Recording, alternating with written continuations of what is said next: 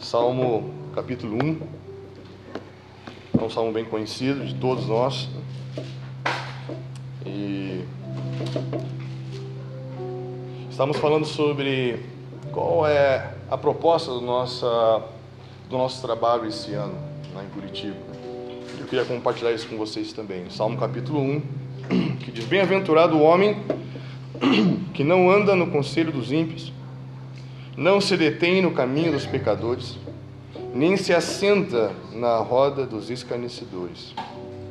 Antes, o seu prazer está na lei do Senhor, e na sua lei medita dia e noite. É como uma árvore plantada junto à corrente das águas, que no devido tempo dá seu fruto, e folha, cuja folhagem não murcha, e tudo quanto ele faz será bem sucedido.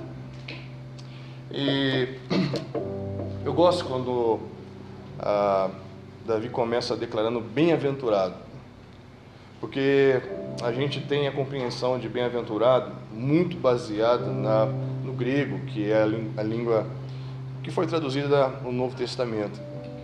E, e bem-aventurado no grego significa alguém mais do que feliz. Então imagina alguém feliz. Então é mais do que feliz é, é algo muito especial, mas eu tenho medo que fique muito gospel. Não é? Porque uma pessoa pode estar muito feliz e a vida dela não ir para frente. Ela pode ser uma pessoa muito feliz, mas muito desconectada. Não é mesmo? E aí eu sempre recuo ao hebraico e a palavra hebraica para bem-aventurado significa aquele que progride. Melhora, né? E aí você pergunta: por que você é mais que feliz? Porque minha vida anda. Aquele que progride, aquele que dá um passo à frente, aquele que vai adiante. Isso é tão prático, é tão prático. Vou citar um exemplo. Um dos textos mais incríveis de Yeshua no Novo Testamento, Mateus 5, fala que ele subiu um monte, se assentou e todo mundo sabia que quando um rabino, um mestre se assenta é porque ele vai começar a ensinar, porque assim era na sinagoga. E o texto fala que havia uma grande multidão, mas apenas os discípulos subiram e se assentaram aos seus pés para ouvi-lo. E ele começa, bem-aventurado. Estão entendendo? O que ele tinha acabado de ver. Dentre toda uma multidão de pessoas, apenas alguns homens deram um passo à frente Aqueles homens estavam declarando: Eu não te sigo por aquilo que você pode fazer na minha vida, mas por aquilo que você quer construir em mim. E ele começa a falar como é ser um homem bem-aventurado, um homem cuja vida anda, cuja vida progride, cuja vida flui. Não é prático. E aqui ele começa a traçar um paralelo de bem-aventurado e um não bem-aventurado. Se o bem-aventurado é aquele cuja vida anda, progride, cresce. O que é alguém que fica paralisado? Por que às vezes a nossa vida fica parada? Por que, que às vezes passa ano, entra ano, sai ano e parece que estamos sempre parados no mesmo lugar? Espiritualmente falando, psicologicamente falando, emocionalmente falando, intelectualmente falando na nossa vocação, nas nossas relações familiares. Parece que estamos sempre apagando incêndios, mas nunca descobrimos a razão do fogo. Sempre tentando criar um remédio novo, ao invés de trabalhar o porquê que adoecemos. Não é? E aqui ele fala de três aspectos que são muito interessantes. Ele fala que um bem-aventurado homem que não anda conselho dos ímpios. E essa palavra, conselho dos ímpios, um, um bem-aventurado homem que não anda uh, segundo o conselho dos ímpios, tem a ver com o que você ouve.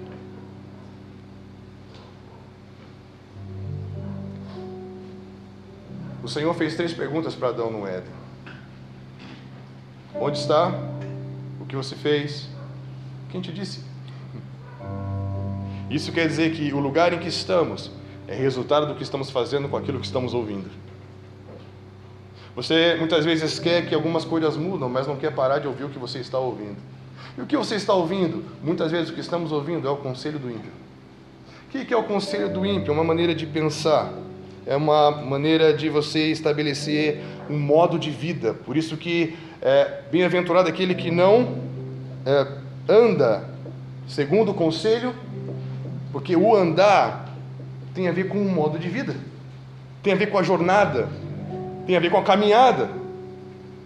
E muitas vezes eh, estamos tão secularizados que não conseguimos discernir o tipo de conselho que rege a nossa jornada. Sabe qual é o problema de você ter uma mente secularizada e você ouvir o conselho da maneira como as pessoas que estão debaixo da administração dessa era vivem? Sabe qual é o problema disso? O problema é você na continuidade do texto, fala se deter no caminho dos pecadores. Significa você. Se deter significa você parar. Significa você encontrar um lugar. Significa você começar a se identificar com uma cultura. Então, ele está ouvindo um conselho, daqui a pouco ele para para onde? Para nessa maneira de viver, para nessa maneira de pensar, para nessa maneira. E nós ouvimos verdades, mas continuamos vivendo a interpretação adaptada para a nossa vida parada, por causa de tantas vozes que ouvimos, tantos conselhos que seguimos, e isso compromete a nossa maneira de viver. E vivemos uma vida com um aspecto de bipolaridade, de dicotomia, de incoerência, e ficamos parados num lugar desviado, porque o pecado significa um desvio. Se você começar a ouvir demais o conselho do ímpio, que é o tolo, aquele que desconsidera, aquele que não conhece a Deus, você vai se pegar parando na maneira como ele vive. E isso é caminho de pecadores, é um caminho desviado, é uma jornada de vida equivocada. O pensador fala que existem caminhos que para o homem parecem direitos, parecem inofensivos, parecem tranquilos, mas o seu fim é. É como se você estivesse num voo. Você pode mudar um ou dois, três graus da rota. No início, você não percebe, mas no final você vai ver que não chegou no lugar que você queria chegar. Pequenos desvios comprometem destino. E pequenos desvios têm a ver com o que estamos ouvindo. Que tipo de conselho você está ouvindo, querido? De que tipo de gente você está ouvindo? Sabe o que é mais triste? Que fala que um último estágio é ele se assenta na roda dos escarnecedores. Você está caminhando, daqui a pouco você para num outro caminho que não era mais o caminho que você estava. E quando você para, se identifica, e aquele conselho começa a fazer uma lógica e ter um sentido, aquilo começa a se consolidar dentro de você, e você começa a criar uma nova cultura evangélica secularizada, abstrata, relativista, humanista. E quando você vê, você está assentado. E a, a palavra roda é assustadora porque significa morada e habitação. Você começa a construir uma vida num lugar que não era mais o lugar original. Primeiro você ouve, depois você começa a se identificar sutilmente com o que estava ouvindo. Daqui a pouco você está construindo a estrutura da sua vida sobre um fundamento equivocado. De sofisma e altivez, fortalezas que se levantam contra o conhecimento do próprio Deus que você busca. dentro de um contexto de tantas confusões, de tantas vozes, de tanta esquizofrenia, quem é o bem-aventurado? Diante de um mundo agitado de pessoas paradas, quem é o bem-aventurado, Lucas? O bem-aventurado é aquele que tem prazer na Torá do Senhor é aquele que tem prazer na instrução do Senhor. Aquele que filtra o conselho e procura os oráculos do próprio Deus, que procura aquilo que vai trazer liga, conexão, harmonia, fundamento, justiça, ordem para a sua vida. Ele tem prazer na instrução, acho isso incrível. Existem homens e mulheres que estão encontrando prazer na instrução. Você quer ter um inimigo?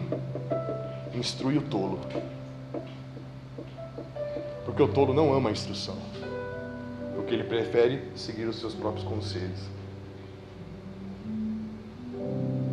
Arrumei já muitos inimigos. E hoje eu não arrumo mais. Porque o tolo eu não me instruo. Porque o tolo não ama a instrução. Eu prefiro ter amigos que talvez vamos falar sobre muitas coisas, mas homens que não têm prazer em serem instruídos, desenvolvidos, a ordenarem a vida, a mexerem com áreas de crise, não é? Apenas querem ouvir aquilo que confirma o que o conselho que acreditam ser a verdade. Eu abençoo para que essa comunidade ame a instrução. Ame a instrução porque fala da instrução do Senhor. Não está falando de verdade de homens, mas da lei dele, dos princípios dele. Não está falando de quem instrui, está falando da instrução. Estão entendendo isso, queridos? Sim. Isso é tão poderoso, tão poderoso. Presta atenção. Todo o plano de Deus para com a nação de Israel tinha a ver com separar um povo para que ele pudesse habitar no meio deles. E quando eles foram comprados por meio do sangue do cordeiro, na Páscoa, em Êxodo, de repente eles chegaram ao redor do Monte Sinai e ele falou para aquele povo: Vocês são meu povo adquirido, de propriedade exclusiva, vocês são meus, uma nação consagrada, dedicada a mim, o meu reino de pessoas sacerdotais, ministros de Deus na terra. Uau! Aí você fica pensando, como eu pensei, Deus, o que eu tenho que fazer para ser teu? O que, eu tenho que fazer para ser consagrado a você? O que eu tenho que fazer para ser um homem sacerdotal que seja um ministro governante da terra? E a gente começa a pensar um monte de coisa difícil. E a única coisa que ele disse é: Ei, ouve diligentemente a minha voz e vive a aliança. Uau! Ou seja, seja instruído entra numa relação de compromisso pactual comigo, que eu vou fazer você se tornar o que eu chamei você para ser. Não tem a ver com o seu conselho, ou com o conselho de uma era, de um século, ou com, com uma tendência de inovação humana, de você travestir coisas velhas de coisas novas, né? mas está falando de apenas de uma construção interior um homem que tem prazer em ser instruído, um prazer em ser corrigido, porque é a maior demonstração de amor que existe é a correção. Não é? Hebreus 12 fala que o pai corrige quem ama, e a palavra significa educar, formar, para que você seja participante da minha santidade. Sabe o que está querendo dizer? Eu te corrijo para que você seja como eu. Isso me fez repensar muito a maneira como eu educo as minhas filhas. Porque o que Deus está expressando por meio do princípio de Hebreus 12. Eu corrijo você, porque o Pai corrige a quem ama para que você seja participante da minha santidade, ou seja, para que você seja como eu. E isso vai gerar fruto de justiça, vai produzir em você uma ordem. Uau! Não é lindo isso? E eu abençoo para que você encontre prazer nisso, deleite nisso, desfrute nisso, sem pressa. Fecha a porta do quarto, deixa as coisas que te perturbam para o lado de fora. Uma coisa que eu aprendi na minha vida de devoção é que durante muito tempo a gente levava as nossas coisas para dentro do quarto e oramos no sentido de Deus, resolve isso. Deus, você está demorando muito para fazer isso. Quanto tempo mais eu vou ter que orar para que isso aconteça? E nós gastamos muito tempo da nossa vida, da nossa espiritualidade, da construção da nossa espiritualidade, trazendo demandas na expectativa de que Deus faça as coisas que devem ser feitas para que a gente viva melhor. Não é? A gente não fala isso com essas palavras, mas a nossa vida, a, a nossa vida comunica isso. Uma lista de coisas que você ora para que Ele faça. E eu descobri que muitas coisas, quando você fecha a porta do quarto e deixa todas essas coisas para fora, muitas dessas coisas Ele não vai resolver. Mas quando eu estou sozinho com Ele e essas coisas não tomam a minha atenção e a minha presença dEle, porque muitas vezes você ora porque você quer a presença dEle, mas você não tem a presença dEle porque você não é presente quando está com Ele. Por que não é presente? Porque você está ocupado de outras coisas. Você nunca vai perceber a presença dele se você não é presente, não é? Então por isso que ele fala: fecha a porta, fica aqui, ei, cadê você? E muitas dessas coisas o Pai não resolve, mas Ele vai te ministrar paciência, domínio próprio, bondade, generosidade. E essas coisas, quando você abrir a porta do quarto da sua vida, você vai ver talvez os mesmos problemas que você tinha antes, mas de uma outra perspectiva. Porque agora você vai ver com paciência. Agora você vai ver com domínio interior do seu ímpeto destruidor. Não é? E aí você vai perceber que as coisas que você vive não são para serem mudadas, são para mudar você e nos tornar bem-aventurados, homens que transpõem situações. O deserto não, não é um lugar de morte, é um lugar de ouvir. Ele fala: Eu levei vocês ao deserto para falar ao coração de vocês. Só que ouvimos tantos conselhos, entramos por tantos caminhos, Pensamos em construir, fazer tantas coisas, que perdemos o prazer.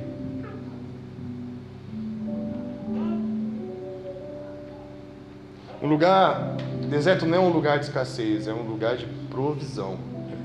Tudo é uma questão da perspectiva, do ponto a partir do qual você está lendo, que tipo de conselho está fazendo você fazer, que tipo de leitura.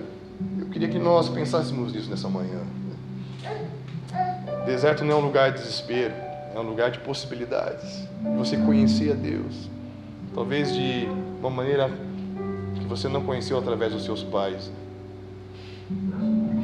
E a pior coisa que existe não é você passar por um deserto, por um momento difícil, é você passar por essa situação e continuar o mesmo. Isso é triste, não é? Por quê? Porque vivemos um mundo agitado de pessoas paradas de pessoas que não experimentam o fluxo de, da vida. O que, que é o fluxo da vida? É você se deixar ser instruído, porque ao, invés de você parar no lugar desviado, no caminho dos pecadores, você vai ser como uma árvore plantada na corrente das águas. Uau! Estou entendendo? Você pode estar num lugar que é uma jornada de pessoas que seguiram um conselho, do homem ímpio que não conhece, que gerou uma jornada fora do propósito, com, com desvio, que faz você construir a estrutura da sua vida sobre um lugar equivocado, construir sobre areia, sobre um lugar que não tem segurança, que não tem como as coisas se estenderem, ampliarem, mas estão correndo o risco da todo o que você construiu na sua vida te matar, porque pode cair sobre a sua própria cabeça. É uma tolice. Mas o homem que é instruído, ele conhece as medidas, porque a Torá tem as medidas de uma construção na vida. E isso faz com que você seja plantado num lugar que é a corrente das águas. E, e isso, isso é o que eu queria falar com você. Qual é o objetivo do nosso trabalho nesse ano? É fazer com que haja um fluxo na vida das pessoas. Um fluxo de vida na vida das pessoas. Que você não seja um lugar parado mesmo que tudo à sua volta esteja se movimentando. Estão entendendo? Mas que as coisas se, se movimentem e fluam de dentro para você. Que você seja plantado num lugar em que haja água corrente. Porque água é vida. Há um rio que nasce do trono do Altíssimo de Adonai. E ele se estende sobre a sua cidade e gera vida para toda a cidade de Deus. A, a, o rio que nasce dele, a vida que nasce nele. Isso é um fluxo, um fluxo de vida de dentro para fora. As coisas começam a se movimentar dentro de você e, consequentemente, começam a mudar e a mover de uma forma diferente todas as coisas que estão em volta de você. O objetivo da nossa nosso trabalho nesse ano é trabalhar com comunidades de bem-aventurados, de homens cuja vida flua. Não esteja parada sempre no mesmo ponto, mas flua. E você vai ter que ser, vai ser destravado pela instrução que vai te plantar num lugar de fertilidade, de vitalidade espiritual, de força e de vida corrente. Você lembra o que está escrito que Yeshua fala em João capítulo 4?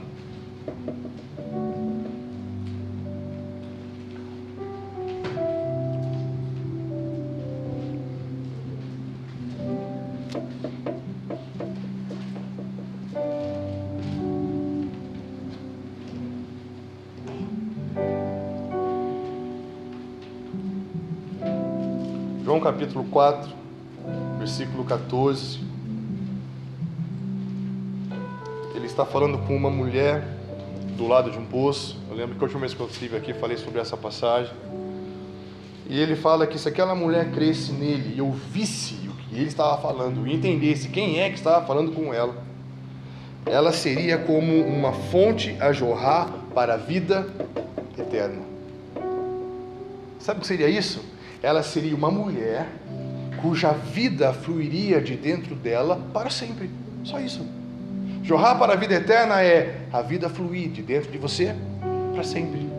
Quando aquela mulher foi instruída e, e permitiu que paradigmas dentro dela fossem quebrados e reconstruídos, essa mulher fluiu uma vida e moveu algo diferente no lugar que ela estava? Sim ou não? Sim. Está entendendo? As mudanças que vão acontecer no lugar em que estamos plantados não tem a ver com os nossos projetos, tem a ver com a intensidade da vida que flui de dentro de nós. Porque projeto qualquer um pode fazer, mas fluir a vida do eterno ao ponto de ser um espírito vivificante, comunicando virtude em tudo que faz, isso só ele pode fazer. Isso faz sentido?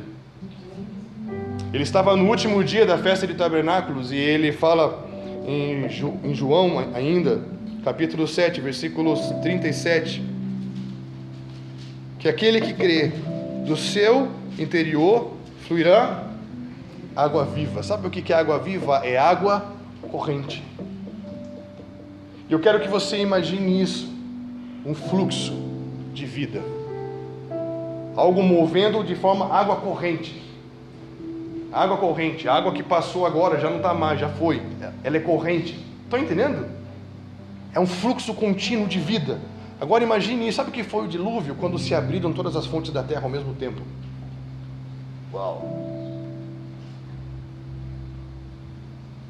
Eu creio que algo começará a cobrir a terra quando todas as fontes se abrirem ao mesmo tempo. Você crê nisso? E o Salmo fala, deixa eu achar aqui meu rabisco, que ele será como uma árvore plantada à corrente das águas, e ao seu tempo ele vai florescer e dar fruto. Estamos juntos? Ao seu tempo ele vai florescer, no seu devido tempo ele vai dar o seu fruto e a sua folhagem não murcha. É... Se nós amarmos a instrução, se nós formos homens plantados num lugar de fluxo de vida, nós vamos estabelecer em nós, na nossa casa, nos negócios do Pai que Ele nos confiou. Você não tem mais negócios, que Ele te dê essa notícia, tá? Homem de negócio. Porque se você tem negócios, você é um evangélico secularizado. Não é um homem de reino. Por mais que aqui possa se falar sobre o evangelho do reino, você não é um deles. Uma notícia só. Então, se, se você é um, um homem que administra os negócios que o pai te deu, o pai te confiou, e tem que prestar conta de como você usou os poderes especiais que ele te deu para administrar o negócio dele, você tem um CEO, não é você. e ele é muito exigente, ele é judeu.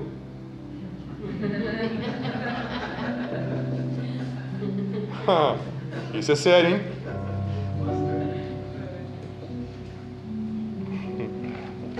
Você vai começar a perceber a sua vida como uma estrutura frutífera. Não é mais um homem que constrói a vida na roda de escarnecedores. Sabe o que é um escarnecedor? O escarnecedor não é um blasfemador. O escarnecedor é o que despreza. Quando você começa a escarnecer alguém, você está desprezando aquela pessoa. E talvez você nunca pegue um, um violão e fala: Deus, nessa manhã eu te desprezo com todo o meu coração. Nós não vamos cantar o nosso desprezo. Mas podemos expressar desprezo com a maneira como vivemos. Não é? Tem coisas que não oramos, mas que falam mais do que as coisas que falamos, não é? Isso é escarnecer, é desprezar viver sem conselho, viver sem instrução, ficar parados em lugares de desvio, em encruzilhadas, em vales de decisão. O vale da decisão é um lugar de juízo, não é um lugar bonito.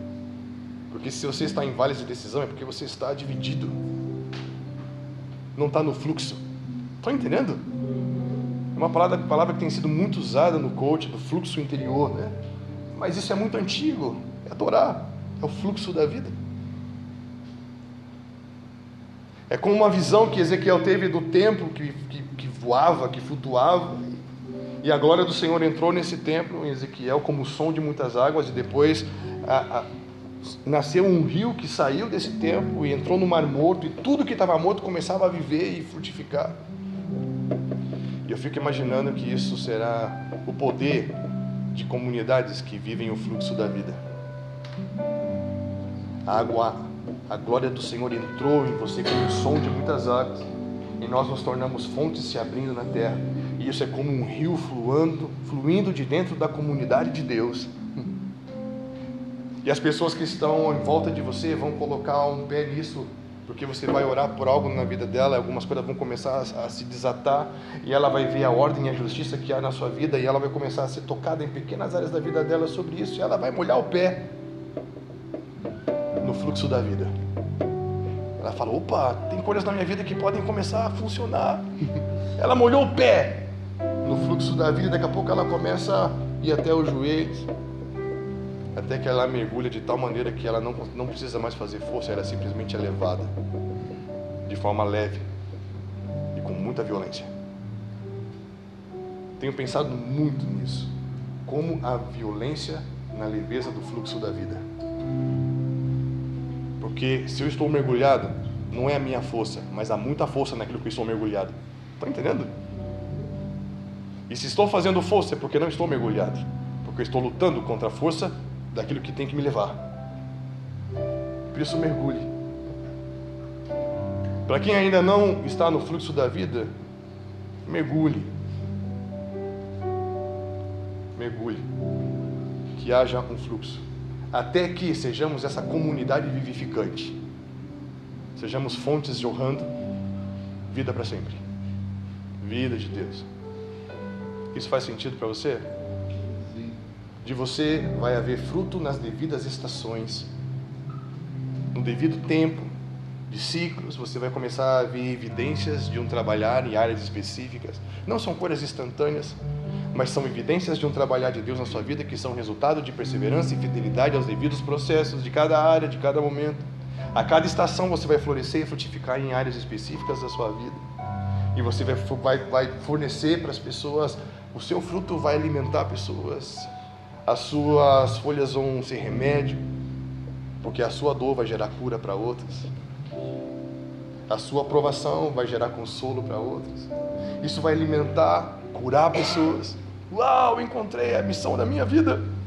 Simplesmente sendo instruído, sendo plantado num lugar de fluxo de vida e construindo sobre um lugar de fertilidade.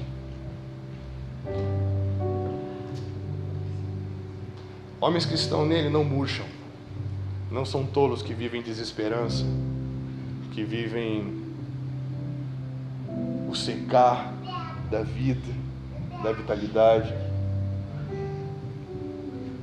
Mas a água que está dentro dele faz com que você esteja sempre vivo, verde, em processo de florescer, de frutificar e gerar mais semente, porque a semente está onde? A semente está dentro do fruto. E tem muita gente que ora, Deus me dá mais semente, então, ei, produza mais fruto. Não, não é? Deus, eu quero mais recursos, eu quero mais semente. Então ele fala, então dá mais fruta. Não é simples? Porque senão você vai ser como aquele místico que andava atrás de Paulo querendo comprar a semente que ele tinha. Estão entendendo? Queria deixar essa palavra de encorajamento. Que esse seja o ano das coisas se moverem na sua vida. Que seja o ano dos bem-aventurados. Que você tome muito cuidado com o que você está ouvindo. Paulo fala em Coríntios que no mundo existem muitas vozes e nenhuma delas tem significado. Sintonize, preste atenção. Que tipo de conselho você está ouvindo? Porque isso vai determinar o tipo de jornada que você vai correr e o tipo de construção, de estrutura que você vai construir. Não é? E nós não temos mais tempo a perder.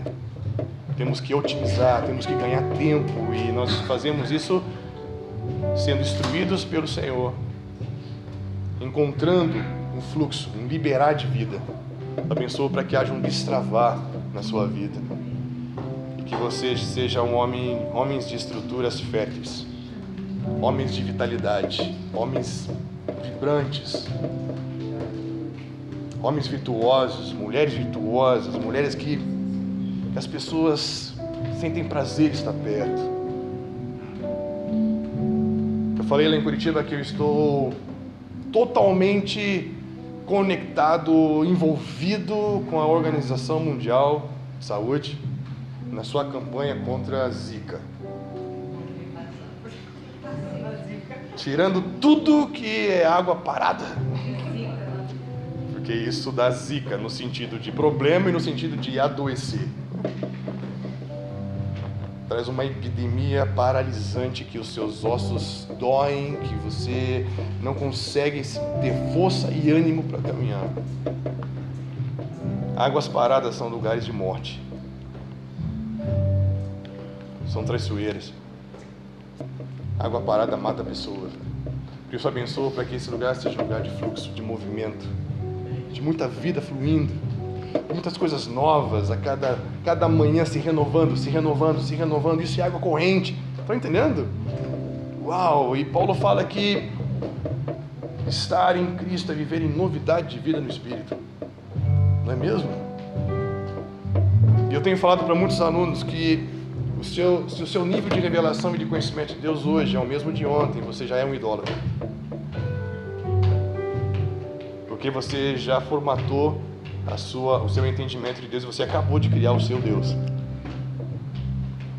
Porque para o profeta nós temos que conhecer e prosseguir em conhecê-lo todos os dias, a cada manhã. Uma esperança nova, uma força nova, uma medida nova, para que haja mais vida, mais vida, mais vida, mais vida fluindo. As coisas se movendo dentro de você vão mover de uma maneira muito especial todas as coisas que estão em volta de você. Seus filhos, que são dele, você cuida os negócios que são dele, você cuida, tudo, tudo. Amém, querido? Bem-aventurado é aquele que tem prazer na lei do Senhor, como uma árvore plantada junto à corrente das águas. No seu devido tempo dá fruto, é remédio, cura